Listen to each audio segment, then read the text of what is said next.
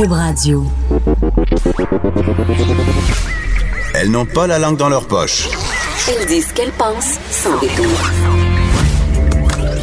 Une heure de remise en question et de réflexion. Geneviève Peterson.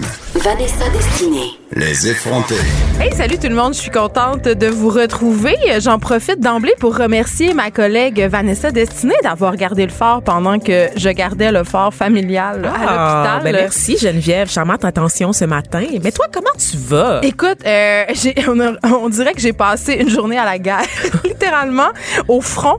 Euh, j'ai largement parlé de mes tribulations euh, dans le système de la santé, en fait des tribulations de mon chum et comme mon, ma nouvelle vie d'aidante naturelle avec de très gros guillemets. Mais hier, il s'est fait opérer et euh, évidemment, je l'accompagnais et j'ai pu assister à des choses qui m'ont laissé, euh, mon Dieu, comment dire, assez surprise. Et là, c'est pas ton côté drama queen là, qui Non. prend le dessus, Geneviève. Non, non, euh, écoute, l'opération avait lieu à l'hôpital Santa Cabrini, euh, qui est vraiment réputé pour avoir un département d'orthopédie euh, sur la coche, comme on dit, Je Vanessa. pensais que c'était plus la cardiologie à Santa C'est les Cabrini. deux, mais ah c'est un bâtiment qui est assez vétuste. puis J'ai pu le constater à maintes reprises. Et là, je te raconte un peu comment ça s'est passé parce que je pense qu'il y a beaucoup de personnes qui vont se reconnaître dans cette expérience-là. C'est qu'on est un peu le système de la santé, c'est un gros système. Il y a plein de gens. Euh, on est un peu laissé à nous-mêmes. Et là, euh, évidemment, euh, bon, euh, quand tu t'arrive quelque chose, tu rentres dans ce système-là. Et là, c'est un peu une très grosse machine qui roule un peu carré. Moi, c'est comme ça que j'écrirais ça. Là. Et là, euh, je vais préciser au départ que euh, le personnel de cet hôpital-là a été incroyable. Les infirmières, les médecins, les préposés, tout le monde fait une tâche incroyable. Les gens sont gentils, les gens sont attentionnés, mais les gens sont débordés, Vanessa. Là. Euh, et là, on est arrivé là à 6 heures le matin et pour vrai, je me sentais vraiment comme dans un hôpital militaire en zone de guerre. Franchement. Littéralement. Non, pour vrai, parce que évidemment, la vétusté du bâtiment aide à ce sentiment-là, mais t'arrives pour t'enregistrer, il y a genre 30 personnes, 10 chaises, et là, qui vont se faire opérer. Là. Ces gens-là sont admis en chirurgie. Donc, c'est des gens qui sont en douleur, c'est des gens qui sont faibles, et là, ils ont tout simplement pas de place où s'asseoir. Là, t'attends, ils te montent à la chirurgie d'un jour, et là, on mettra des photos sur la page Facebook des effrontés, mais en sortant de l'ascenseur, je lève ma tête, et y avait d'énormes bouts de plastique au plafond, des bâches, et il y avait de l'eau jaunasse, grisâtre qui Ben coulait. Voyons donc. Et là, tu te dis, je m'en vais, j'accompagne quelqu'un en chirurgie dans un lieu supposément stérile. Puis là, je comprends qu'il y a des portes puis que les lieux sont stérilisés, mais ça augure pas bien. Tu comprends? Tu regardes ça puis tu fais, mais où suis-je? Suis-je au Québec? C'est comme dans nos écoles, c'est la même affaire. Mais ça tombe littéralement en ruine. Littéralement, je veux dire, un moment je suis dans un corridor puis il y a un bout de plâtre qui est un peu tombé. C'est pas vrai. Ouais, de, de la petite poussière. Là, Mais c'était pas comme un, un truc il y a quelques années, justement, la poussière des hôpitaux Ben, qui un peu tombait sur les patients Là, pendant les disais, opérations. Est-ce que je vais avoir la légionellose? J'avais peur de respirer, Ah. littéralement. Donc là, on, on, on arrive au, département de la chirurgie d'un jour et là, c'est une grande salle avec plein de lits et on me dit que c'est pas là. Il faut attendre à côté, euh, dans une autre salle d'attente où Évidemment, c'est bondé de gens, de gens mal en point. Il n'y a pas assez de chaises pour tout le monde. Et là, euh, bon, euh, mon chum est dans une chaise roulante et là, c'est peut-être la pire position pour lui. La pire, ça lui fait très, très mal. Et là, je vais voir l'infirmière au poste de garde puis je fais, est-ce qu'on peut lui octroyer un lit? Et la réponse a été, ben là, non, il va falloir attendre. Il y aurait en fait, il- aurait fallu qu'il attende deux, trois heures dans cette position-là, sans antidouleur, sans rien. Donc, c'était un peu. Puis l'infirmière, elle- quand j'ai expliqué la situation, elle me donnait un lit. Mais si je lui avais rien dit, on aurait attendu trois, quatre heures dans cette position. Et, et- Il est encore heureux qu'il était accompagné, en fait, ton chum, parce que j'imagine Ben, c'est- qu'il y avait beaucoup de personnes qui se retrouvent à, à l'urgence ou même en journée d'opération Ben, c'est ça mon seule. point. C'est ça mon point. Je- dans la salle où tout le monde attend pour avoir sa chirurgie, puis là, je répète encore une fois, là, les infirmiers, les infirmières, tout le monde est incroyable. Euh, T'es pas laissé à toi-même. T'es vraiment bien prise en charge, mais il y a beaucoup de gens seuls. Puis les infirmiers, les infirmières, évidemment, les préposés sont très occupés, donc ils peuvent pas être 12 heures avec toi sans arrêt, puis tenir la main, puis t'aider à te changer, puis t'amener aux toilettes, tu sais. Fait que j'ai vu un monsieur se planter en pleine face, euh, tu sais, mais euh, oui, oui, tu sais. C'est- Fait que c'est là qu'on est, tu sais. Puis t'attends au bloc opératoire, t'as pas trop de détails. Il y avait une fille à côté de moi, ça faisait 50 heures. Ça faisait 50 heures qu'elle était là. Elle était enceinte de 32 semaines. Elle habite le. Gardeur. Si elle nous écoute, je la salue. Impossible. 50 Ouais. heures? Oui, son chum C'est avait- combien de jours, ça? Euh, c'est trois jours. Ben son, voyons. Son chum avait la même fracture que le mien, fracture du péroné, euh, tombé sa glace aussi. Elle était enceinte, elle attendait, il était à jeun depuis 50 heures et elle devait recevoir un vaccin pour la coqueluche pour sa grossesse, puis il refusait de lui faire à l'hôpital pour des raisons administratives. Fait que des fois, c'est là, moi je débarque, tu sais, je me dis, c'est où est-ce que le gros bon sens? J'ai l'impression qu'à l'hôpital, il y a beaucoup de décisions qui sont prises de façon protocolaire. Tu sais, le, le gros bon sens embarque pas. là. Attends, attends. 28 semaines, c'est combien de temps en termes de 32 mois? semaines. 32 semaines. 32 Vanessa. semaines, Oui, donc elle, elle allait accoucher dans, dans trois semaines. là. Ben, Dans- voyons. Une grossesse, ça dure environ euh, 40 semaines, là, donc un petit peu plus que trois semaines. Fait Mais elle, elle est à l'urgence depuis 50 heures avec son chum qui est Oui. à jeun depuis 50 Oui. heures, le ventre gros. Oui, puis c'est- elle me racontait en fait que Étiré. elle me racontait en fait qu'il qu'il l'avait monté deux fois au bloc pour l'opérer puis qu'il était revenu. Mais pourquoi ils les ont pas renvoyés chez eux? Ben parce que c'était loin. Fait que c'est ça, c'est de dire c'est des décisions qui sont prises pour le protocole parce que c'est la procédure, mais on dirait que le gros bon sens embarque pas tout le temps dans notre système hospitalier, puis c'est pas la faute à des individus en particulier qui font partie de ce système-là. C'est de la faute de ce système-là qui est engorgé, qui en peut plus. Euh, il y a des infirmières qui on le sait là qui les infirmières, les infirmiers font du temps supplémentaire obligatoire, ils sont complètement fatigués. Euh, Il y a des infirmiers qui font des chiffres de 18, 19, 20 heures sans dormir ou presque, juste faire une sieste. Donc, c'est assez, euh, c'est assez phénoménal. Puis, une affaire que je me, je me suis questionnée beaucoup, c'est que je voyais beaucoup d'infirmiers, beaucoup de personnel passer avec leur cellulaire. Ah, ben oui, Ça maintenant c'est permis dans les hôpitaux. Mais hein. là, je me, j'espère que c'est pour communiquer entre eux. Parce que Ben même encore là, je trouverais ça quand même assez louche là. Euh, Non, mais vivement le retour des pagettes. non, je pense pas que c'est. Non, je pense que c'est une bonne chose qu'on- qu'ils puissent se texter. Euh, J'espère que c'était pas euh, en fait pour être sur Facebook parce qu'on sait qu'aujourd'hui c'est la journée sans Facebook. Et j'ai pas et reçu le mémo. J'ai déjà, j'ai déjà, depuis que je suis levée, je pense que je suis allée sur Facebook genre 18 fois. Il est ouvert devant moi en Oui, ce moment, là, Geneviève, pendant que tu me parles. Oui, puis euh, Pas l'intention de décrocher. je me demande à quoi ça sert cette journée-là sans Facebook. Je comprends pas le plan. Je comprends pas c'est quoi le point. Tu comprends-tu toi? Demain matin, je veux dire, ceux qui le font, euh, appelez-nous si vous faites. Écrivez-nous sur Facebook si vous Oui. faites la journée sans Facebook. Écrivez sur la page Facebook des effrontés pour nous dire pourquoi vous n'êtes pas sur Facebook aujourd'hui. C'est ça. Ou sur Instagram. Non, parce que mais- si t'es pas sur Facebook, tu vas aller sur Instagram ou tu vas aller sur Twitter, sauf qu'il n'y a jamais personne sur Twitter. Est-ce que c'est mort, Twitter? On Ben, je pense que, en- mais hum, je pense qu'il y a juste des journalistes sur Twitter désormais qui, qui des font des petites chicanes entre eux.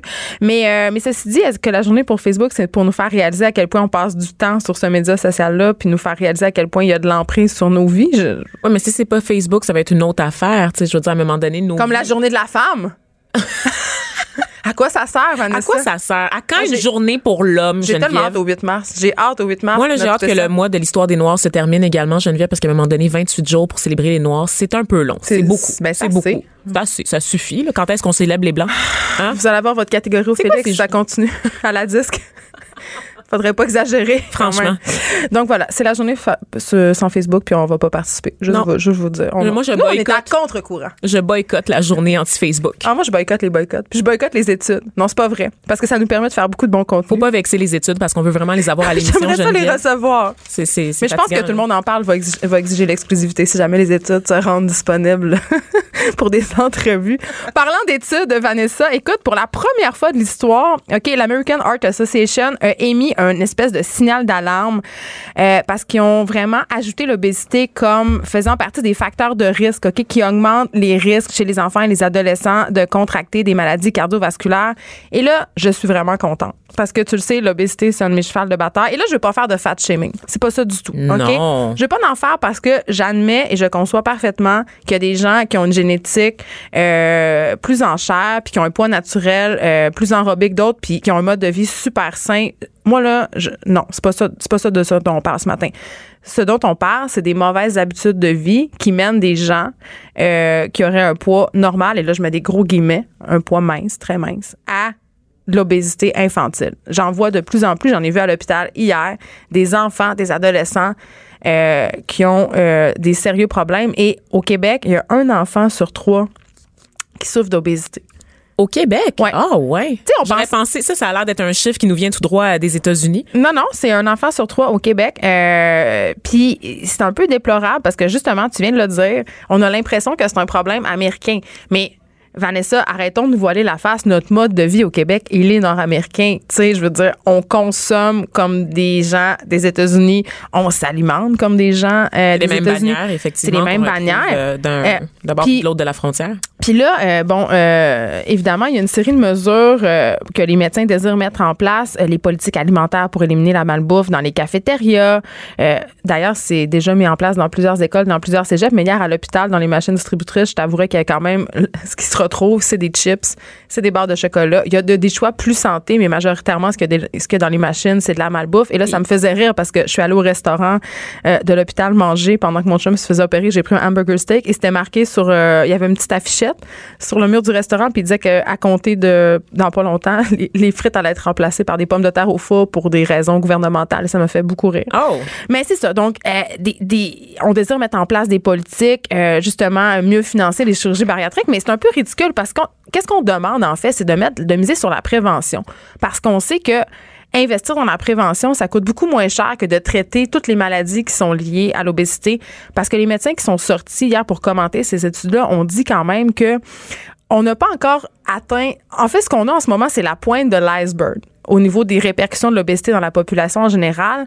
Euh, avec l'augmentation de l'indice de masse corporelle de la population, là, ça va être décuplé, les effets de l'obésité sur notre système de santé. Il va y avoir de plus en plus de coûts reliés à ça. Puis, moi, ça me choque parce que je me dis, il y c'est des petites choses qu'on peut faire pour euh, conscientiser les gens puis réduire. Parce que la génération prochaine, c'est c'est triste, Vanessa, de se dire ça, mais c'est la première génération qui va vivre moins longtemps que la précédente. Hey, c'est- grave là, de se dire ça. C'est c'est un méchant coup de pelle d'en face. Là, quand on sait toutes les avancées en sciences, en salubrité, mais à cause de notre mode de vie tordu, là, de consommation excessive qui va jusque dans la nourriture, ben on va crever plus tôt que nos parents. Laissez faire le, le réchauffement climatique, c'est le, le cholestérol qui Mais nous aussi, gâte. mais c'est pas juste le cholestérol, c'est toutes les, les, les maladies qui sont liées à l'obésité, la haute pression, le diabète. Euh, Puis, tu sais, j'ai envie qu'on qu'on se parle justement euh, de notre amour pour les aliments transformés. Je veux dire, Tu me regardes vraiment. non, mais moi aussi. Je suis capable de soutenir ton, ton regard, Geneviève Peterson. J'adore ça, les chips. De, moi, mais écoute, je pense que des chips, pour vrai, là, j'en mange chaque jour de ma vie.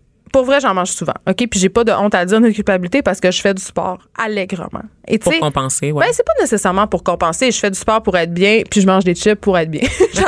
Les, les, tu sais, j'ai pas L'équilibre est là, ben, Peterson. je pense que tout est une question d'équilibre, effectivement.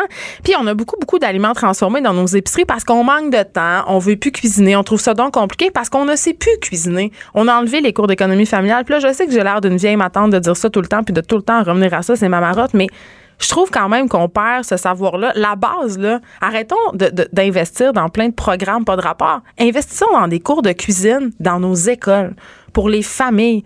Montrons aux gens que c'est possible de cuisiner euh, avec pas grand-chose, à des faibles coûts, en utilisant des matières qui sont pas chères. Je veux dire, l'allée des légumes congelés à l'épicerie, là, elle est pleine de- d'affaires vraiment le fun. On peut faire des dalles, ça coûte deux piastres. On a perdu ça, tu sais. Mais c'est le temps, Geneviève. Tu Ben, le le sais, on est, on est dans une société de performance. C'est c'est un privilège d'avoir le temps de cuisiner. Vanessa, ça prend littéralement 20 minutes. 20 minutes. Si t'as pas 20 minutes dans ta journée, là, ça va pas du tout. mais est-ce que les gens ont 20 minutes dans leur journée, Ben? On est prendre. tout le temps Faut en train de performer. On est, Ben, on c'est décroche ça. pas. Je On ne comprends. décroche jamais qu'on arrive à la maison. Et c'est pour ça. Ces produits-là transformés, ils s'accompagnent de la transformation du Oui. mode de vie. Tu as parlé du mode de vie nord-américain, justement, où est-ce qu'on n'a pas le temps. On- C'est pas comme en Europe. Tu sais, tu parlais de, de ton hôpital Santa Cabrini, donc un hôpital italien, Oui. en général, où on sait que les gens prennent le temps de faire à manger la fin de La semaine. bouffe était meilleure. Voilà, Mais exactement. il fallait payer cash à la cafétéria. C'est très louche. C'est très louche. Un hôpital italien mais, où il faut c'est vrai payer cash. c'est vrai, Vanessa, ce que tu dis dans le sens, on, on- on- on nous fait croire qu'on n'a plus le temps puis que les aliments transformés nous font gagner du temps, alors que ce n'est pas vrai. Les aliments transformés ne nous font pas gagner du temps. Il faut les déballer, il faut les faire cuire, il faut les faire chauffer. Les, toutes les boires de good food de ce monde, là, ça prend 30 minutes à préparer quand même. Oui, mais Good Food, c'est quand même une belle alternative. C'est une alternative pour les gens qui ont de l'argent, Vanessa. ça coûte environ, tu sais, je veux dire, pour une famille, là, c'est absolument impossible de vivre sur Food, je là, à moins m'occupe d'être juste de ma propre tête, Geneviève. Je le le sais bien, c'est pour ça. Je suis Mais- une de ces privilégiés. Mais quand même, je pense qu'une solution euh, à tout ça, ça serait de remettre la cuisine au centre des habitudes de vie des gens. Puis ça, ça commence à l'école, tu sais, ça commence jeune. Euh, remontrer aux, euh, aux, aux enfants à cuisiner des choses, tu sais, au lieu de- d'aller vers la solution facile de faire des jeunes pizzas. Puis là, attention, là. Moi aussi, j'en fais dégeler des pizzas des fois. Puis moi aussi, euh, j'en fais chauffer. Mais juste remettre bon, ça. des pogos. Ben, c'est excellent. J'adore ça. Il faut pas se délicieux. sentir mal de manger de la junk, mais il faut savoir cuisiner. Il faut pas perdre ça. Puis c'est vraiment, c'est juste ça, là, ça réglerait beaucoup de parties du problème. Puis les deux récrés par jour, c'est une bonne nouvelle, mais c'est Oui. pas assez. Donc voilà, épidémie d'obésité, les amis. Je, je- je trouve ça. Mais on reste. Je veux rester dans l'épicerie, Vanessa, parce qu'il y a une affaire dégueulasse. OK? Dégueulasse, tout le monde. Et là, on sait que ça existe depuis quand même un petit bout, là. Les épiceries qui falsifient les dates de péremption. Ça OK? m'écœure tellement, Ouais. Geneviève. Oh mon Dieu. Oui, la presse euh, nous apprenait ça euh, ce matin, en fait, en exclusivité, des inspecteurs en salubrité qui entrent dans les épiceries qui se rendent compte que les employés font preuve de créativité pour. euh, pour les dates de péremption. Et là, euh, une petite histoire, tu sais que hein, je suis reconnue pour mes anecdotes. Toujours, toujours. Un de mes premiers chums, il travaillait euh, dans une bannière euh, à l'intermarché, pour ne pas la nommer. D'ailleurs, c'est une bannière qui est nommée dans le reportage de la presse. Quand, quand on avait 16-17 ans, il était, euh, il travaillait dans le département de la boucherie puis il faisait de l'emballage. Et une de ses tâches, c'était de faire la rotation des étiquettes. C'est comme ça qu'on appelait ça. Donc, de prendre, euh, par exemple, euh, une étiquette, euh, je dis n'importe quoi, là, mais un bœuf haché meilleur avant le 5 mai. Puis là, on est le 5 mai, ben, de le mettre meilleur avant le 8 mai pour Ah, avoir une autre petite chance de le vendre. Même pas le mettre à 50% puis d'assumer que genre il, il- il finit ce soir. Je pense qu'on avait déjà passé le stade du 30% de Ah, rabais. moi, moi d'ailleurs, j'utilise beaucoup. euh, J'achète souvent de la viande en rabais comme ça pour La la, faire cuire. Ben, non, pas à varier. Puis c'est drôle que tu dises ça parce que je trouve qu'une partie du problème dans cette histoire-là, c'est que le fait qu'on, c'est le fait qu'on a la varie euh, très Facile. rapide. oui, euh, c'est pas vrai qu'un yogourt qui passe date le 10 juin, le 10 juin, tu vas le manger puis tu vas avoir la listériose, le colis. Là, tu sais, je veux dire. euh, On a la péremption. On est un peu obsédé, même avec la viande. Tu sais, ça m'est déjà arrivé de manger une viande qui est passée date de deux jours. Puis, tu sais, on, notre politique alimentaire, c'est vaut mieux prévenir que guérir. On est plus catholique que le pape. Puis c'est à cause de cette obsession-là pour la salubrité, justement, puis pour euh, l'espèce de d'obsession qu'on a d'être toujours à un que les épiceries, ça donne à de telles pratiques, tu sais, quand même. Mais c'est quand même très Mais louche, c'est dégueulasse, on oui, s'entend, là. Moi, j'ai déjà travaillé dans une épicerie Geneviève comme Oh, caissière. Moi aussi, euh, entre 17 et 19 ans, puis je, je n'ai eu aucun vent d'une telle politique là, de changer les étiquettes là, sur euh, sur les produits. Ce qu'on faisait, c'était qu'on laissait la date, évidemment, si c'était le 5 mai, ben on Ouais. est encore le 5 mai, puis on te vend la viande à rabais, comme ça tu la cuisines ce soir, tu sais. Je comprends. Moi, je comprends pas cette idée de Ben, changer les dates. C'est un petit peu malhonnête Attends. quand même, hein? Ben, l'idée, elle est financière. Évidemment, tu as moins de pertes, donc euh, tu fais plus d'argent. Mais il y a un enjeu de santé publique quand Mais même une qui solution- est à ne pas négliger. Une solution ici. que beaucoup d'épiceries ont trouvée puis que je trouve quand même assez ingénieuse, euh, c'est de préparer des aliments avec euh, ces viandes-là ou ces légumes-là qui sont moins frais puis qu'on veut passer. Encore là, par contre, puis là, j'en profite pour dire que c'est si vous avez des aliments transformés à acheter, là, c'est mieux d'acheter peut-être des aliments préparés qui sont plus sains en épicerie, qui sont préparés un peu comme à la maison que d'acheter des boîtes euh, grasses pleines de sucre. Absolument, absolument. Mais, mais quand même, on a vu quand même dans des reportages il y a quelques années des dérives de ces pratiques-là aussi. là. C'est-à-dire des épiciers qui prenaient de la viande passée date de 15 jours pour faire de la saucisse. On a vu ça. Moi, j'ai plus été capable de manger de la saucisse pendant, Mais il y a tellement de pendant longtemps. là-dedans. Tu sais, on le sait que tout est fait pour plaire aussi aux consommateurs. Tu sais, le fameux col- colorant rouge, par exemple, qu'on rajoute à la viande pour Ben oui. qu'elle ait l'air trop grise. Oui, parce que de la viande, c'est pas rouge comme ça à l'eau, Ben hein. C'est tout le monde, si vous savez pas ça, là. Souvent, on le voit justement dans ces fameux paquets là, qui sont à 50% que la, la viande, elle tourne un peu grise. tu sais. Mais c'est parce que le colorant, il coule dans le fond. Là. Ben, bonne, la viande. En fait, moi, j'ai été à la chasse plusieurs fois dans ma vie. Puis, je veux dire, quand tu tues un animal, quand la viande est au contact de l'air, elle change de couleur, elle devient un peu grisâtre. C'est pas un signe que C'est avarié. Par contre, quand tu vois sur ton steak des petites couleurs arc-en-ciel, Ou des verres blancs. Ouais, ça, Ça peut être un indice Je vais être malade. Excusez, je vais aller être malade, je vais revenir. C'est mais mais c'est ça. les verres blancs. Donc, euh, ouais, c'est une phobie. Mais euh, c'est ça. Donc, euh, scandale dans le monde de l'épicerie euh, ce matin. Puis, pour vrai, euh, tu sais, je. Ça quand je lis des affaires comme ça, après ça, j'ai juste le goût de retourner à la chasse puis de plus jamais acheter de viande euh, qui vient de l'épicerie parce qu'on peut jamais faire confiance. On peut jamais faire confiance. C'est ça La solution, c'est les aliments transformés, Geneviève. Oh, ça revient à ça. Non, la je me méfie de la viande. Vanessa, la solution, c'est le véganisme. Je vais ju- non, non, non, je vais juste me nourrir de pogo, Geneviève. Comme ça, je vais éviter les mauvaises, les mauvaises surprises. En tout cas, euh, je sais pas si tu te sers du Publisac pour aller chercher des rabais pour ta viande, mais là, ça a l'air que ça se pourra plus. Les Publisac, puis on est très contents. Oh, on est tanné. Écoute, là, en ce moment, il y a une pétition en ligne qui circule, qui a été lancée par des groupes groupes environnementalistes. Ah, donc, sont on pense fatigants. sont, sont très gossants, mais on les salue quand même pour cette initiative. Donc, la Fondation David Suzuki et Kiter, notamment, euh, qui a fait une, une, une pétition Geneviève pour demander à la Ville de Montréal de faire une consultation sur l'utilité des publisacs.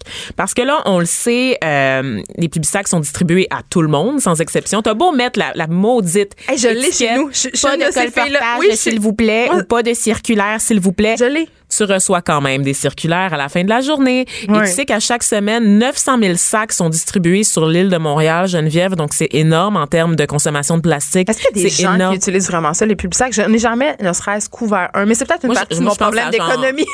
Honnêtement, je pense aux belles sœurs de Michel Tremblay Oui. ou à C'est ton tour, Laura Cadieux. Puis j'ai vraiment l'impression que ça date d'une autre époque. C'est-à-dire que c'est des bonnes femmes qui se réunissent pour découper. Tu sais, le couponing, là. Oui. L'espèce de mode de découper des coupons dans les, les Mais ça, t'as pas le choix de porter une jaquette fleurie puis un bonnet de douche quand tu fais ça, là. puis de jouer au bingo aussi tes fins de semaine. J'associe ça à quelque chose qui existe plus nécessairement au Québec. Je pense qu'on est rendu ailleurs. Les gens font leur épicerie littéralement en ligne maintenant. Mais de toute façon, les rabais, c'est tout rendu dans nos téléphones. Moi, c'est j'ai- tout le temps partout les ça. rabais parce qu'on veut tellement t'inciter à acheter de toute façon que tu te rends à l'épicerie puis tout est en solde, tout est en rabais. L'autre fois, j'ai eu, 50%. j'ai eu un rabais de 25 au labé en papier, puis j'étais mystifiée. un coupon? En Un papier? coupon en papier. C'est donc bien bizarre. Je me disais, mais mon Dieu, est-ce qu'on est, en 1972? C'est parce qu'il fallait le scanner? Est-ce qu'elle le mettait sous sa caisse? De toute façon, on va s'entendre, là, Vanessa. On va se dire les vraies choses. Le seul fait de devoir découper puis apporter le papier au magasin, tu viens de t'éliminer. C'est une bonne stratégie parce que tu es à peu près sûr que 50% de la population qui vont pas l'utiliser le rabais ou qui vont le perdre. Moi, je vais le perdre dans ma sacoche ou je vais juste pas l'amener. Alors que les rabais dans les téléphones, c'est pas mal plus efficace parce que tu fais juste scanner. Tu sais, en tout cas, c'est un peu une- un truc désuet, là. Ben oui, c'est très, très désuet. circulaires. Mais les circulaires, là, honnêtement, circulaires à part partir un feu, là, qu'est-ce que tu fais avec ça? Puis honnêtement? encore là, partir un feu avec ça, c'est vraiment pas bon pour l'environnement parce Bon. que c'est du papier glacé. Puis le papier glacé, quand ça brûle, ça pollue vraiment, ça, ça dégage vraiment plus de CO2 puis de trucs comme ça. Donc, euh, c'est vraiment pas bon. Fait que que- ça, ça a juste pas de qualité, les Ben, on peut quand même tapisser le fond de la litière avec ça. Donc, Non. euh, non, Non, non, non, pas du c'est tout. pas bon. mettre Mais moi, j'ai une question. pour pas tacher le plancher Ah oui, il y aurait un ça. classique. Il y aurait quand ça. tu fais un party. Il y aurait Mhm. ça. Mais en même temps, est-ce que ça justifie de me faire garocher un circulaire par la tête à 5 heures du matin? Oui, parce que Par- c'est distribué tout croche en Hey, plus. pour vrai, là, dans ma rue, la personne qui passe les, les publics on la salue. Euh, elle les passe en voiture, OK, en une espèce de minivan vraiment déglingué. Elle ouvre sa fenêtre puis elle garoche. Puis, oui, le gars, le gars, OK, il a développé une technique pour les pitcher au deuxième étage des duplex. Là, c'est beau à voir, c'est beau à voir. Tu as Puis, été témoin de ça, Écoute, à de multiples reprises parce qu'il passe super tôt. Puis quand j'avais, euh, quand mon fils était vraiment bébé, j'allaitais dans la fenêtre là, à 5 heures le matin. Fait que je pouvais assister à ce, ce ballet du public sac. C'est incroyable. Eh bien, en tout cas, en ce moment, c'est ça. Il y a une consultation qui a été lancée. C'était bien compliqué parce que normalement, à Montréal, les publics dépendent des arrondissements, n'est-ce pas? Ouais. Et euh, ça aurait fait comme 19 consultations publiques. Mais tout le monde est en contre même temps. ça, non? Tout le monde est un peu contre ça parce qu'en fait, ce qu'on aimerait, c'est que ceux qui sont intéressés à recevoir des publics s'inscrivent plutôt que de donner des publics par défaut à tout le monde. Qu'on dise, ben ceux qui sont intéressés, allez le chercher, inscrivez-vous sur un site et vous allez l'avoir livré devant chez vous. Puis on fout la paix au reste des citoyens qui n'en ont que faire des publics que Qui veulent pas économiser. qui veulent pas économiser, c'est ça qui sont plus, qui sont complètement stupides, ça. qui sont tarés, qui ont plein d'argent puis qui ont pas besoin de ça, des coupons, tu sais, qui vivent la grosse vie sale. Moi là, Geneviève, je le reçois Mais sac attends, de Publisac et je le mets directement au recyclage. Tu sais, parlons-en. Je l'ouvre même pas. Parlons-en des rabais, Vanessa, parce que souvent, il y a des rabais qui n'en sont pas. OK? Non, mais c'est vrai, OK? Parce qu'ils nous allègent beaucoup avec des, des, des pseudo-rabais euh, ou des étiquettes en spécial. Oui. Tu sais, quand ils mettent une. C'est parce que, tu sais, c'est vrai, là, les études, Les quand même, études. prouvé que quand il y a des étiquettes rouges ou jaunes, on est comme plus enclin à acheter. Puis l'autre fois, j'étais allée à l'épicerie, puis il y avait du bœuf haché à 30% de rabais, justement. Le fameux bœuf Quelle haché. anecdote. Ah là là. Euh, puis il était comme, euh, je sais pas, là, avec le rabais, c'était genre 6,95. Puis en bas, il y avait le même bœuf haché à 6,95 qui était pas à 30% de rabais. Fait que. Ah wow, fascinant. Ou comme quand t'as deux trucs à 1,99 chaque, puis là c'est écrit 2 pour 3,98, ce qui est littéralement la même affaire. Mais je vais vous donner un petit truc, un petit truc que j'ai développé qui est vraiment euh, Séraphin Poudrier. OK, j'adore ça. Moi, quand je fais l'épicerie, je suis une machine. Euh, je regarde les rabais, mettons le papier de toilette. OK, le papier de toilette, c'est- reconnu, là. Il y a tellement tout le temps des rabais incroyables. Fait que là, ça me prend littéralement cinq minutes de me dire, oh, mais quel est le meilleur choix de papier qui est pas trop en papier sablé puis qui va être pas trop cher parce que je refuse d'aller au Costco? Oui, c'est parce que que j'ai ta pas- carte Costco Je parce la que fais pas. que tu m'amènes chez Costco. Je la fais pas parce que j'ai pour mon dire que du papier de toilette en rabais puis du parmesan en rabais, il y en a partout si tu check. OK? Ah, fait que ça oui, mais c'est parce que c'est pour les petites dégustations là, puis les, Non, il y en a justement les plats transformés chez Costco là. Attends, On peut tu dire que je donner une mon truc. Je Ah, donner mon truc parce que ça va changer peut-être la destinée de plusieurs personnes. J'aimerais nous vraiment ça qu'on revienne au egg roll après du, On va- du Costco. C'est très Je bon. te jure qu'on en parle après. Donc, tu regardes, il y a une étiquette, euh, sur l'étiquette de prix, mettons euh, euh, le papier toilette X en vente à 7,99. En dessous, écrit en très, très petit, très, très, très petit, que ça prend presque une loupe, tu as le prix pour chaque rouleau. Alors, mettons, tu fais Ah, mais celui-là, c'est 47 cents du rouleau. Puis là, tu te rends compte que la marque en spécial, en super spécial, mais c'est 55 cents. Donc, la marque qui est pas en spécial est moins chère.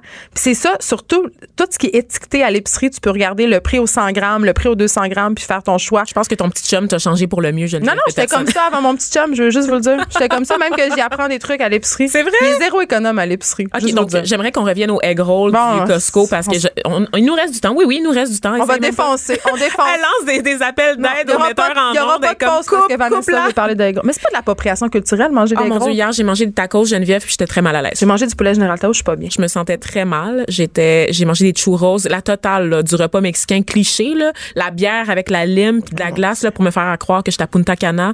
Je me sentais très très mal. J'ai pas eu un sombrero, mais c'était limite. euh, C'était limite. On va te conduire au port de la ville. Mais pourquoi Écoute. tu veux me parler des gros? Là, on défonce Mais non, tu mais me oui, non, mais c'est parce qu'au Costco, là, c'est le, le royaume de- des aliments transformés, Ah on va se le dire, parce que les gens, ils achètent en vrac, ils achètent des boîtes de C'est trucs tellement qu'ils mettent dans zéro économique aller au Ben. Costco. Zéro parce que tu sors de là avec un panier de 100 pièces chaque fois. Tu sors Chaque de fois. là, puis t'es obligé de t'acheter un deuxième congélateur C'est ça. parce que t'as pas de place pour ranger toutes ces C'est boîtes-là. la surconsommation à son paroxysme. J'haïs le Costco. J'haïs le Costco. ça existe? La seule chose que j'aime au Costco, je vais vous dire, c'est quoi? Ah. Les hot dogs à 99 Non, cents à c'est la le, sortie. c'est le Nutella sans huile de palme. Y a-tu ça pour vrai au Il y a Costco? ça, puis je m'en fais acheter par des gens qui ont leur carte Costco. Mais c'est le trafic qui de pushers de, de Costco? J'ai besoin d'un lift pour y aller aussi en passant. Donc, euh, j'ai besoin d'une carte et j'ai besoin d'un lift. Je ne mérite pas. Ben voyons donc, je t'ai T'as pas, remplacé parlé, t'as pas parlé des gros encore. Il nous reste 30 secondes. Ils sont très délicieux. Donc, ça vient en paquet, genre de 18, honnêtement. Puis, il y a une petite sauce qui vient dans chacun des paquets. Donc, euh, parce que tu peux le séparer en deux. Donc, le mettre dans ton deuxième congélateur, celui que tu que tu utilises pas tout de suite. Et euh, vraiment, ça goûte euh, comme euh, au boui-boui vietnamien au coin de la rue. Vraiment, là. Mais non. donc, l'insalubrité en moins. Donc, c'est parfait. Ah, c'est- ça, c'était dégueulasse. Ouais, c'était raciste. Là, tu vas prendre ton respire, puis tu vas nous parler du complot anti-vaccin. On s'arrête Ah, un petit peu. mon Dieu. Restez branchés. De 9 à 10. Geneviève Peterson. Vanessa Destinée. Les effrontés. Vanessa, tu nous parles euh, des anti-vaccins. Ça fait beaucoup jaser. Mais en fait, le courant anti-vaccin et les vaccins en général, c'est un sujet euh, controversé, chaud, dont on entend parler depuis quelques années. Et là, il y a un groupe anti-vaccin à Toronto qui sont rendus, qui adoptent un peu les mêmes stratégies que les groupes anti-avortement. Ils achètent des panneaux pour faire de la propagande. Écoute, Geneviève, c'est rendu. Les théories du complot, là, c'est décomplexé dans l'espace public. Le moi, j'ai appris que des gens en 2019 pensaient encore que la Terre était plate. Ben, moi, je pense Donc, euh, je sais pas. Galilée, il a été emprisonné pour pas mal rien, dans le fond, parce que mille ans plus tard, les gens continuent de croire que la Terre est plate. Et c'est souvent euh, des théories de complot qui vont ensemble, n'est-ce pas? Donc, les anti-vaxxers, c'est comme ça qu'on les appelle, ces gens-là qui croient que les vaccins sont à la source d'à peu près tous les maux de la planète, même si on le sait. Ben, ces gens-là vont associer les vaccins à l'autisme, notamment, Ah, ben. même si on sait que ça a été depuis très, très longtemps débouté, Geneviève. Moi, j'ai cru ça. T'as cru ça pendant longtemps? Ouais, moi, euh, je dois faire mon, je dois faire mon mea culpa, mon coming out. euh, à ma première fille, j'ai eu une période anti-vaccin. Ouais. Explique-moi, qu'est-ce qui s'est passé? T'as refusé de la faire vacciner? Ben, pendant combien quand- de temps? Quand, en fait, quand j'étais enceinte, j'étais sur un forum de discussion. Dans ce temps-là, c'est là que ça se passait, les affaires de mamans enceintes qui partageaient, euh, ben, en fait, leurs inquiétudes de l'information, puis tout, tu c'est classique, là, les groupes de parents. Et là, euh, il y avait toute une, tu il y avait des débats. C'est les mêmes débats qu'aujourd'hui qui soulèvent les passions, l'allaitement, les vaccins. Tu vas-tu faire du coup de dos tout le temps? Tu sais là, ça, tu vas-tu prendre la péridurale ou tu prendras pas? Puis j'avais commencé à lire sur les vaccins. Puis là, il y avait plusieurs, plusieurs filles sur ce groupe-là qui étaient anti-vaccins. Fait que j'étais allée lire des, des articles. Euh, j'avais acheté des livres écrits par des infirmières euh, de Belgique là, qui, Hashtag fake news. qui avaient ben oui, pas mal, mais moi j'avais 24 ans, euh, j'étais pas aussi informée que maintenant, donc ça m'avait vraiment fait peur, assez peur pour que je remette en question la vaccination puis que ma fille passe deux ans sans être vaccinée. Aïe, aïe, aïe. Ouais. Donc, l'histoire du, de l'autisme, juste revenir là-dessus avant j'avais de peur de poursuivre ça, sur là, ce qui oui. se passe euh, à Toronto. En 1998, il y a un docteur, le docteur Andrew Wakefield, qui a annoncé qu'il avait identifié un lien entre les vaccins et l'autisme. Il avait fait un documentaire, mais ce médecin-là a depuis été longtemps reconnu coupable de fraude scientifique. Ah, il a été radié, Il a là. été radié. Il a plus le droit de pratiquer la médecine, mais le feu était pogné. Il en fallait pas plus pour alerter les gens. Et ce mythe-là qui associe l'autisme au vaccin poursuit, continue de vivre et live and well sur les réseaux sociaux, sur Internet notamment, des, des associations en fait qui, qui sont convaincues que leur enfant autiste, c'est dû à des vaccins, que c'est dans l'eau, que c'est la pollution, que ça se transmet de la mère qui a été vaccinée quand elle était jeune à son enfant. Ce n'est pas vrai. Il n'y a pas de preuve de ça. On c'est faux. Il suffit d'une seule personne, puis ça, ça a pris la mère de poignée. Mais on sait quand même que les nouvelles scandaleuses ou les études qui font beaucoup de bruit, euh, tu sais, les gens les partagent beaucoup, consomment ça, ça marque leur esprit. Puis quand la rétractation arrive ou quand les excuses arrivent, ben ça passe souvent sous le radar. Mais c'est le biais de confirmation. C'est ça. C'est pour ça que ça reste dans nos têtes. Absolument. C'est un réflexe qui est très, très humain. En fait, tu peux avoir 50 études qui te disent que celle que tu as est pas vraie. Tu vas quand même tenir dur comme fer à celle à laquelle tu crois. Parce que c'est peurant. C'est peurant et c'est ton biais de confirmation qui agit parce que tu veux avoir raison, tu es persuadé d'avoir raison. Et quand il est question de la santé, évidemment, on veut pas prendre aucun risque. On pense souvent savoir ce qui est mieux pour nous, ce qui est mieux pour notre famille, en dépit des avis des médecins, parce qu'on a toujours des trucs de grand-mère. On a toujours telle, telle, telle rumeur populaire de quelqu'un qui a guéri de telle façon c'est pas pour rien que des, des, sites comme Goop, que des sites comme celui de Jacinthe René sont très très populaires. Il y a une espèce de retour ben, de à la pseudoscience. De pseudoscience, de retour aussi à la médecine traditionnelle, la nature également. On pense que la nature ça. guérit tous les maux, ben, que la nature est responsable de plusieurs maux qu'on a qu'on a réussi à éradiquer. Tu sais quoi, Vanessa, j'avais demandé à l'infirmière euh, de ma deuxième fille, j'avais posé des questions parce que, euh, évidemment, j'avais fait vacciner mes enfants, puis j'avais posé des questions sur le fameux calendrier de vaccination. Parce qu'on sait que nos enfants, du moins au Québec, c'est pas comme ça dans toutes les provinces ni dans tous les pays. Euh, nos enfants sont soumis à une grande quantité de vaccins dans les deux premières années de leur vie. Puis c'est nécessaire de les vacciner à ce moment-là pour certaines maladies. Et quand même, ce qu'elle m'avait répondu, c'est qu'il y avait quand même des raisons techniques derrière ça. C'est-à-dire que comme ton enfant était déjà dans le système, c'était plus pratique pour eux de les vacciner à cette époque-là. Ce qui est vrai, parce que t'en échappes moins. sais, si tu te soumets au calendrier, tu vas y aller en même temps que tes visites, tu vas faire vacciner. Est-ce que c'est nécessaire? Ben, en fait, c'est que le calendrier de vaccination, je te dirais qu'il y en a dans à peu près tous les pays du monde. C'est juste que, évidemment, les vaccins ne sont pas accessibles dans tous les pays du monde. Ce ne sont pas les mêmes. Ce sont pas les mêmes vaccins. Ce sont pas non plus les mêmes dates de vaccination. Mais là, encore une fois, faut pas, faut pas se méfier de ça parce qu'il y a beaucoup d'éléments à prendre en considération. Le milieu, le climat, donc l'espérance de vie, les maladies qui ont été éradiquées sur le territoire ou qui sont encore présentes. Donc, évidemment, c'est sûr que les vaccins qu'on retrouve au Brésil ne sont pas les mêmes qu'on retrouve au Canada pour des raisons historiques, pour des raisons sociales, pour toutes sortes de raisons. Donc, consultez les professionnels. Le calendrier de vaccination, quand on parle des vaccins des tout petits, pourquoi ça existe? C'est parce que les, les tout petits sont sont plus vulnérables, tout ben, simplement. Des incubateurs à microbes. Exactement. Tu leur tousses dessus puis ils meurent. Tu sais, je veux dire, honnêtement, là, ben, j'exagère. mais là. J'exagère, mais on, ça s'est déjà vu. Des bébés emportés par la grippe, des bébés emportés parce que, ben, genre. La rougeole, la On a vu ça dans le journal il y a quelques mois, un bébé dont un, proche lui avait donné un bec. Tout simplement un bec sur la joue. Il y avait un feu sauvage. En fait, la personne avait un feu sauvage et le bébé est décédé. Mais il n'y a pas de vaccin contre ça. Donc, il n'y a pas de euh. vaccin contre ça, mais le. c'est pour dire que le système immunitaire des tout petits euh, est très faible. Mais puis les vaccins, ça aide un peu à former ce système immunitaire-là. Et là, d'ailleurs, Vanessa, je me disais, on a assisté quand même au retour de certaines maladies oh, infantiles. Il y a eu une épidémie de rougeole en Montérégie l'année, l'année dernière ou il y a deux ans. Euh, moi, je me demande si on devrait pas faire comme en Europe. On sait qu'en France ou en Allemagne, il y a des, il y a des, ils interdisent en fait aux enfants qui sont pas vaccinés d'aller à la garderie ou à l'école. Absolument. Et, tu parles de la rougeole, les oreillons, la coqueluche. Donc, des maladies qui ont été éradiquées là, au siècle dernier. La polio qui fait un retour. avoir des conséquences funestes. Absolument, parce que il y a une période d'incubation qui est très longue souvent pour ces maladies-là. Donc, la personne peut vivre et, va être asymptomatique pendant très longtemps et peut transmettre le virus à d'autres personnes qui ont un système immunitaire faible parce qu'encore une fois, ça varie d'une personne à l'autre pour des raisons génétiques, pour des raison de milieu. Donc, une seule personne qui est infectée, qui elle-même peut ne pas développer la maladie, peut quand même la, la, transférer à d'autres personnes. Moi, je vais revenir sur un cas classique. Quand j'étais au primaire, par exemple, j'avais une professeure qui avait jamais été vaccinée contre la cinquième maladie, n'est-ce pas? Oui. Oui, donc un classique. Mais tu peux avoir été vacciné et pas être immunisé contre la cinquième maladie, oui, ce qui est mon cas. aussi, ça, même la varicelle, honnêtement, je Tu sais, maintenant, il y a un euh, vaccin contre la varicelle. Normalement, tu es censé attraper la varicelle une fois dans ta vie, mais il y a des gens qui l'attrapent quand même deux fois dans la vie. Ça peut être, c'est moins fort, mais ça peut être quand même mortel. Et donc, cette professeure-là n'avait jamais été vaccinée contre la cinquième maladie, tombe enceinte, et là, son médecin lui dit, oh, oh, oh, faut être retiré. il faut te retirer immédiatement de ton milieu parce que toi, ça pourrait aller, mais tu mets en péril la santé de ton enfant à naître. Mm-hmm. Donc, ça, c'est des conséquences qui sont concrètes de quelqu'un qui est pas vacciné. Le moindre contact avec des, des éléments pathogènes, donc d'autres enfants, d'autres personnes, la salive, l'air aussi, tout ça peut mettre en péril ta santé ou la santé d'un enfant, par exemple, que tu peux porter. Donc, il faut faire très, très, très attention. Et donc, des maladies qu'on croyait éradiquées qui reviennent en force un peu partout dans le monde, c'est le cas de la rougeole qui est ben même réintroduite dans certains pays. Donc, ça s'est vu à Puerto Rico, au, Costa Rica aussi. C'est vu en Montérégie. en Montérégie. en Montérégie. En Montérégie.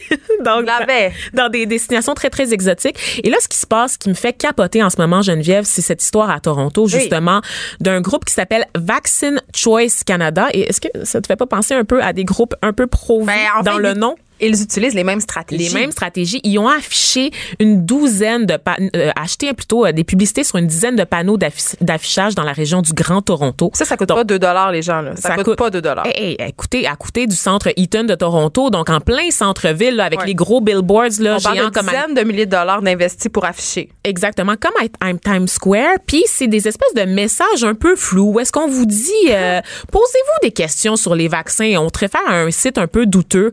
Où est-ce que tu vas aller avec ton billet de confirmation, valider toutes tes insécurités relatives, toutes tes inquiétudes relatives au vaccin. C'est qu'on ment pas à la population, mais on laisse entre, on laisse des portes qui sèment le doute, qui restent entrouvertes. J'ai une rechute, Vanessa, euh, quant à ma peur de la vaccination. Euh, il y a des campagnes de vaccination dans les écoles. En fait, il y a le vaccin en cinquième année contre le VPH. Euh, le virus du papillon humain. Donc, les petites filles sont systématiquement Les garçons maintenant aussi, en Les garçons maintenant, mais c'était pas le cas dans le temps où ça a eu lieu dans ma famille. puis il y avait, dans ce temps-là, il y avait McGill qui avait sorti une étude pour dire que ce vaccin-là avait pas fait l'objet de beaucoup de tests, que c'était quand même contesté. Moi, j'avais lu ça, puis j'avais, j'ai fait vacciner ma fille un an plus tard avec une autre nouvelle génération de vaccins au CLSC. Mais ça, ça c'est le, cas classique des médicaments. Il n'y a jamais rien qui est sûr à 100 Effectivement, on le sait. Oui, absolument. Puis il y, a toujours cette méfiance à l'égard de l'industrie pharmaceutique, n'est-ce pas, qu'on pointe du doigt comme étant les grands méchants. Je me rappelle quand il y avait eu la crise du H1N1, le fameux vaccin qu'on avait développé en trois mois pour euh, garantir la sécurité de la population. Je dois t'admettre, Geneviève, que moi aussi j'ai péché. J'ai jamais reçu ce vaccin-là. J'ai reçu enceinte moi, puis j'avais une sainte peur. Vraiment, j'avais très, très, très sceptique, effectivement. Mais il faut dire qu'à l'époque, c'était pas tant le vaccin le problème que le fait qu'on avait en fait parlé de pandémie pour un virus. c'est comme un film de science-fiction. Oui, vraiment. alors que le patient zéro n'était jamais décédé des suites de la maladie. Donc ça. J'étais me faire vacciner au stade comme dans un film de zombies. Oui, je faisais la file en scène. T'as-tu comme... fait la file ou t'as dépassé tout le monde comme Claude Dubois? Mais non, je... T'étais pas encore une personnalité, t'étais pas encore animatrice à Cube Radio, fait que tu pouvais pas te permettre de, faire des scènes comme ça, n'est-ce pas? Mais attends, j'ai dépassé les gens pour une autre raison. Comment ça? Parce que c'était enceinte. encore? J'étais enceinte, les femmes enceintes, on avait la prise. Cocoon, voyons donc. Mais c'est pas moi qui l'avais décidé, c'était euh, hmm. les infirmières. OK, OK. Ben, les infirmières qui ont négligé, par contre, cette pauvre dame enceinte de 32 semaines. J'ai quand même fait un choc vagal. à Santa Cabrini. Donc, oui. pauvre madame, on la salue, hein, vraiment, parcours du combattant dans son cas. Écoute, euh, faites-vous vacciner euh, pour la... C'était quoi son vaccin? La coqueluche. La coqueluche, faites-le, faites-le, parce que c'est pas beau, la coqueluche. Ça peut entraîner une paralysie. Ça fait pas je te parle de complications? ah non, je suis hypochondriaque, mais vas-y, OK pour la coqueluche, là, on pense à cette pauvre madame tu as rencontrée à l'hôpital Santa Cabrini. Si elle saute son vaccin, les complications peuvent être l'otite, la pneumonie, des fractures des côtes, hein? les ah, l'hémorragie, les convulsions, les encéphalopathies. Ah, Donc ça, c'est des maladies ça du cerveau. C'est un gros mot, fait que c'est grave. T'es pas vraiment récupérable après ça. T'es légumes, basically. Fait que, ah, ouais. Faites-vous vacciner, gang. Mais tout ça pour dire que euh, ce qui est préoccupant avec le cas de Toronto, c'est qu'on a pu acheter comme ça de la publicité sur des grands panneaux sans que les autorités de la ville interviennent. Il n'y a pas, y a pas un, des espèces de normes publicitaires, là, parce que si on peut pas faire de la pub pour des enfants de moins de 12 ans, il me semble qu'on devrait pas pouvoir faire de la pub pour de la mésinformation. Euh, du fake news. Ben, un peu. Ben, en fait, c'est que en ce moment, pour ce qui est des normes de santé publique, la seule publicité qui est réglementée concerne le tabac. Donc, l'industrie du tabac. Mais il y a. on comprend pourquoi, là? Oui, on comprend pourquoi, mais en fait, c'est qu'il y a une zone grise qu'on n'avait pas prévue parce qu'on n'avait pas prévu que des gens remettraient en cause l'efficacité des vaccins en 2019. Donc, en ce moment, il y a rien pour légiférer, il y a rien pour réglementer l'affichage qui concerne les fausses nouvelles de ce type. Parce que, par hmm. exemple, pour ce qui est des groupes pro-vie, ben je veux dire, ça, ça reste quand même un choix individuel. Là, tu peux faire ce genre de publicité-là. Du point de vue éthique, du point de vue moral, c'est très, très gossant, c'est très agressant de savoir ça, mais c'est défendable. Du point de vue d'un truc comme la vaccination, c'est que ça devient un danger de santé publique parce que, comme je l'ai dit tout à l'heure, ça peut affecter la santé des autres, évidemment. Donc, c'est pas mon juste souhait d'interdire les enfants qui ne sont pas vaccinés à l'école. Et là, je me demande, Vanessa, à quand des billboards avec euh, La Terre est plate ou Gino Chouinard est un reptilien? Ben, on est, On le sait pas. on le sait pas. Il est peut-être vraiment un reptilien. Moi, je l'ai jamais rencontré. Je l'ai jamais vu. Je l'ai jamais. Il n'existe pas pour vrai. Je pense qu'après Salut Bonjour, ils le remettent dans son intellifrais puis il dort dans les sous-sols de TVA.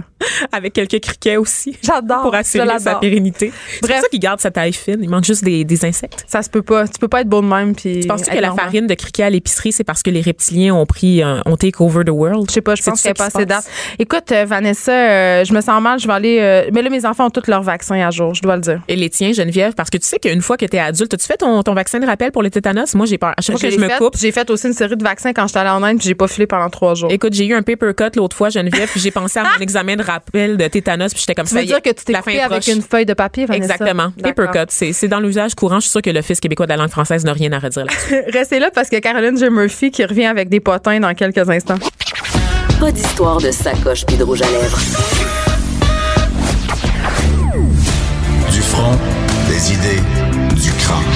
Les effronter. Justement, il y en aura des histoires de Oh. sacoche et de rouge à lèvres parce que c'est mon moment préféré de la semaine, le moment où Caroline J. Murphy, la chef des contenus du sac de chips, s'assoit devant moi pour m'apprendre tout ce qui s'est passé dans le monde de la vedette. Oh yes. Alors, Très et là, et là, je suis contente parce que j'ai passé la semaine à l'hôpital, comme chacun sait, fait que je, je vais être au courant de rien. Ben, moi, je suis que tu me fasses contente. un résumé de, de tout ce que j'ai raté. Ben, il était temps que tu passes une semaine enfermée. Loin des potins de ce monde. Exactement, que j'avais quelque chose à dire en ce jeudi. Vas-y donc. Alors on commence en force. Mais là, ça, euh, t'étais, t'étais à l'hôpital, mais t'étais pas non plus dans une grotte. Donc j'imagine que t'as su que Kim Kardashian est passée en ville, Ben oui. À Montréal. Sa robe était vraiment laide. Sa robe était Ah, très spéciale. Elle avait l'air d'une- d'une Un- d'une Madonna des pauvres. C'était pas. C'est 3 PO un peu là, tu sais, bling bling robot. Oh, elle m'énerve. Mais euh, mais le sac de chips était évidemment sur place. hein. Oui, on, là- on, on l'a- on est allé la voir. Donc pour ceux qui peut-être ne le sauraient pas, elle était au lancement de l'exposition de Thierry Mugler, couturissime au musée des Mm-hmm. Beaux Arts euh, de Montréal. Pour la modique somme de 150 000 Oui, voilà. Donc, euh, on pouvait euh, aller faire euh, la queue pendant des heures. Il y a des gens qui ont fait ça. On leur a parlé. Mais on a surtout parlé à Diane Dufresne, qui, Ben elle... non. Ah, OK, oui. Elle était là pour euh, Thierry Mugler. Bon, évidemment, en tout cas, c'est ce qu'elle nous a dit. Moi, je pense qu'elle est plutôt fan de Keeping Up euh, with the, the Kardashians. C'est clair. Alors, elle aurait déclaré... En fait, elle aurait, allons-y euh, au présent. Elle a déclaré, on l'a sur vidéo, en parlant de Kim K. Cette madame-là, c'est un peu la Marie-Antoinette des temps modernes. Mais Alors, c'est très elle a bien. raison. Elle a tout à fait raison. Et elle a ajouté, elle a inventé un autre fessier, une nouvelle façon de porter les fesses. Oui, on espère qu'elle finira pas décapitée, par contre. Non, ben, En, même, temps, ça serait très divertissant. ben c'est ça, ce serait. Que sa tête roule sur euh, le pavé de nos rues. Voilà. Puis peut-être que ça mettrait fin à la dynastie Kardashian. Mais on non, il y a pas. plein d'autres sœurs, là. Je connais pas tous leurs noms, mais ils sont mille, là. Ils Ouais. vont prendre. ils Ben, on moi, je s'entend- les connais, Geneviève. Hey, on s'entend-tu que. OK, OK, attends. attends. Oui, vas-y. On s'entend-tu que toutes ces filles-là, là, Mhm. leur rêve, c'est de prendre sa place? Ben c'est sûr. Ces sœurs, là, ils doivent tellement la haïr, là. C'est Ils sûr. doivent la détester. Ils préparent des, des complots. Là, ça en vient vieille en plus pour le monde des, des, des- Ben de l'amour oui. et des paillettes. Fait qu'ils ont, ils ont juste À hâte que son botox arrête de faire effet pour pouvoir régner à leur tour. C'est ça. En plus, elle attend un quatrième enfant. Là, Ouais, tu fait. sais déjà que t'es Ben, out, là, d'une femme et quatre enfants. Faut mal fait porter par quelqu'un d'autre. Oui. Comme son troisième. C'est ça. Eh oui, quand même comme ça, elle peut, euh, elle peut, on se rappelle, euh, se saouler et dévoiler le sexe sur les réseaux sociaux Ça sans va faire être exprès. J'ai tellement hâte. Ouais. Alors euh, ensuite, Louis-José Hood et euh, Magali Lépine-Blondeau, revenons au Québec, ont annoncé leur séparation. Ah, c'est la fin de Louis Lépine. C'est la fin. Là, évidemment, quand on l'a annoncé sur le sac de chips, la majorité des, des réactions, c'était « je ne savais même pas qu'ils étaient ensemble Oui, parce que eux, c'était vraiment euh, leur façon de procéder, c'était de ne pas procéder. C'était de tout garder secret. Mais c'est bien. Je trouve ça bien. Ben, tant mieux pour eux, c'est ça. Sauf que c'était vraiment... euh, Ils ont préservé leur amour des projecteurs. Et Seigneur, oui, même dans les galas où ils étaient les deux présents, ils n'étaient pas Jamais. assis ensemble. Oui. Ben, ni, ni sur le tapis rouge. Bon, ça, ça frise un peu la psychose. Ben, Calmez-vous, tout le monde le sait que vous êtes ensemble. C'est parce que là, nous autres, ça nous a rajouté du travail. là. Quand on a annoncé leur séparation, il a fallu qu'on fasse un montage d'une photo d'eux. On n'a pas de photo d'eux qui existe. J'adore ça. C'est incroyable. Oui. Je pense que leur relation a duré à peu près deux ans. Et puis, on n'a pas de photos. Ils n'ont pas Attends. laissé de traces dans l'univers médiatique. Là, je vais te poser une petite question. Vas-y. Parce que dans l'article que j'ai lu, parce que je l'ai lu, j'ai- j'ai menti. Ah, Pendant que mon chum dormait sur le billard j'ai lu beaucoup de potins.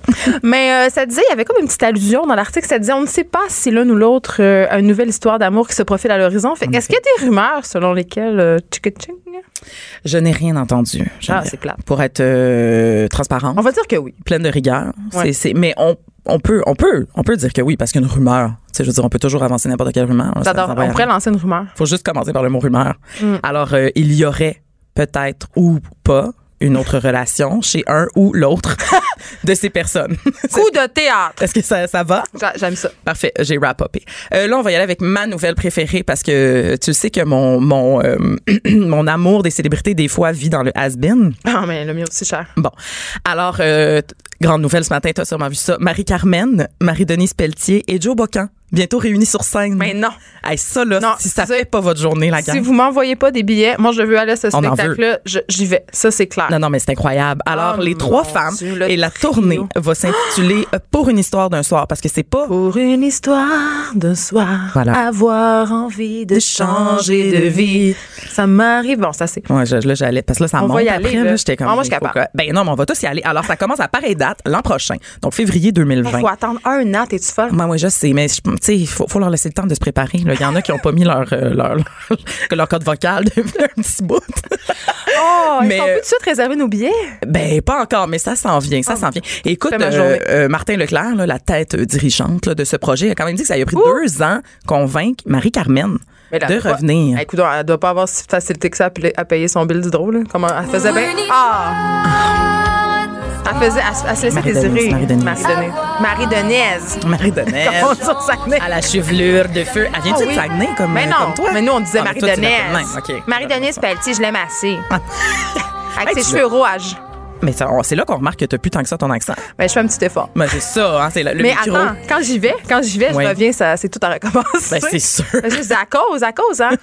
Ah, mais moi, j'adore ça. Ben, moi, j'adore. J'ai écrit un livre complet en langue sanaise. C'est une langue en soi. J'adore. Ah. J'adore les accents. Bref, moi aussi. nous achèterons nos billets, ma chère. Mais j'espère. Puis moi, euh, moi personnellement, je suis une grande fan là, de Marie-Carmen. Je la suis sur euh, Facebook. Hein? Elle a un compte Facebook? Elle a un compte Facebook. Mon. Allez-y, je l'aime assez. Elle est Mais super pas généreuse. c'est la journée sans Facebook. T'es-tu sérieuse? Mais Mais j'ai gâché ça ce matin. toi aussi. Voyons donc, franchement, je ferai jamais ça. Mais euh, non, non, puis et je suis allée la voir là, parce que là, euh, faut mettre pause à la chronique potin pour que je vous raconte ceci. En 2016, à la fin de l'été, elle a fait un spectacle à Repentigny sous les Perséides, ok, au mois d'août. ça devait être et c'était son retour. Geneviève, c'était fabuleux. Non, je vous jure, j'ai tellement aimé mon moment. Elle était dans une espèce de petit gazebo sur une place publique. C'était un show gratuit. Elle était tellement contente d'être là parce que tu sais elle est très euh, en retrait là, de la vie médiatique depuis une bonne dizaine d'années et elle était juste juste juste contente. Et là il y a une personne en état d'ébriété qui Non. a crié chante l'oiseau, chante l'oiseau.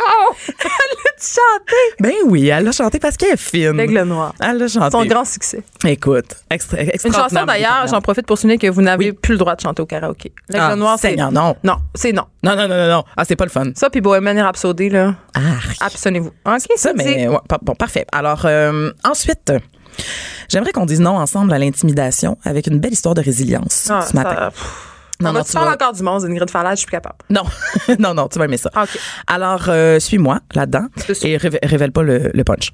Alors qu'elle était euh, à, à l'université NYU, donc euh, New York University, de 2003 à 2005, Stephanie Joanne Angelina Germanotta, comme on, comme on l'appelle, se faisait niaiser par 12 de ses euh, collègues étudiants. Pas un, là, 12. 12. Et ces Douze. 12 personnes ont parti un groupe Facebook qui faisait Hey, t'es pas bonne, tu ne seras jamais chanteuse, tu chantes mal. Le groupe s'appelait Stephanie Germanotta, You Will Never Be Famous. OK? Oh là là, Il était petites 12 nouvelles pour elle, hein? en tout cas, ouais. Et cette femme, qui c'est Geneviève? Ben, c'est Lady Gaga. C'est Lady Gaga. Pop, pop, pop, poker face, pop. Elle chante beaucoup aujourd'hui. Es-tu devenue famous, toi? Ben, elle devait-tu être contente Pas avec tant son que ça, là, moins que Marie-Carmen, quand même. non, je sais. J'ai assez hâte qu'elle revienne en tournée, là, tu sais, avec Martine Pelletier, qu'elle fasse les scènes. Bon. Hey, j'en bref. souligne, on parle de Lady Gaga. Hey, je, là, euh, je vous, je enjoins d'aller lire le texte qui a été écrit par euh, Rosemée Automne Témorin pour Urbania, qui nous parle euh, de notre obsession pour sa romance avec Bradley Cooper, qui, parce que c'est un peu malsain, parce que Bradley est une femme hein, qui était avec lui aux Oscars, by the Une way. jeune fille filles. euh, Oui, puis là, on leur souhaite toujours d'être ensemble. Moi, la première, puis il y a Ah un ouais. article qui psychanalyse cette obsession euh, Bon, bon, bon. qu'on a compulsive de les voir en couple. Allez lire ça, c'est sur le site d'Urbania. Mais c'est oui, très bon. C'est vrai que c'est intéressant. Et d'ailleurs, Lady Gaga, euh, hier soir, à Jimmy Kimmel, a, a- a enfin répondu aux rumeurs. Ben, parce que. Mais elle là, c'était était- le temps elle qu'elle adresse la situation. l'adresse. Ouais. Il était temps. Euh, et elle, elle a dit clairement ce que tout le monde pensait. Écoute, c'est une chanson d'amour, donc nous avons joué une chanson d'amour. C'était de la, c'était de l'interprétation, c'était de la comédie. On est des artistes. Le but c'est de vous faire croire à une chanson d'amour, donc on l'a fait comme ça. Alors On y croit, ses yeux. on y croit. On y croit. euh, On y a cru beaucoup en tout cas. Je sais pas toi. J'ai cru espéré. capoté. J'ai capoté. Mais là, je suis contente. Ça veut dire que je peux br- voler Bradley à sa femme parce qu'il n'est pas avec les. Et puis, est pas- ils sont pas ensemble. Mais je sais pas, as-tu remarqué quand ils se sont levés, là, pour Lady Gaga et J'ai Bradley tout Cooper? remarqué. J'ai écouté la vidéo 18 fois. J'ai analysé chacun de leurs. Remarqué qu'ils se sont donné la main pour monter sur le stage. Est-ce que t'as remarqué qu'ils se sont donné la main par-dessus la femme de Bradley Cooper? oui! C'était vraiment gênant. Mais elle, c'est une potiche un peu. Ouais, mais ce bout-là, pour une vrai, belle potiche. tu sais, moi, à la limite, je comprenais tout à fait, là, bon, tu ils sont assis, blablabla, mais comme il aurait pu se lever debout puis se donner la main après, hey, c'était vraiment gênant, peut-être qu'il était stressé aussi. Là. Dans ces moments-là, il y a un petit stress. Tu peux commettre des impairs gestuels. Probablement, probablement. Puis on a vu après. On salue la femme de Bradley qui voilà. nous écoute tous les jours. Puis qui est allée serrer là, Lady Gaga, ben euh, Stéphanie Germanotta devrais devrais-je dire, Mm-hmm. dans ses bras après la prestation. Donc je pense que c'était correct. Tout ce beau monde-là couche ensemble. Ben, Je sais pas pourquoi je viens de dire ça. non, non, c'est mais c'est une belle transition là pour euh, je vais passer à d'autres choses. la vedette de la pop britannique rousse Ed Sheeran, on n'en parle pas souvent. Hein? c'est pas si bon. Ben Mon enfant de 12 ans aime ça. là. À partir de ce moment-là, je suis moins, je suis moins down. bon, ben tu pourras dire à ton enfant que il s'est marié toi.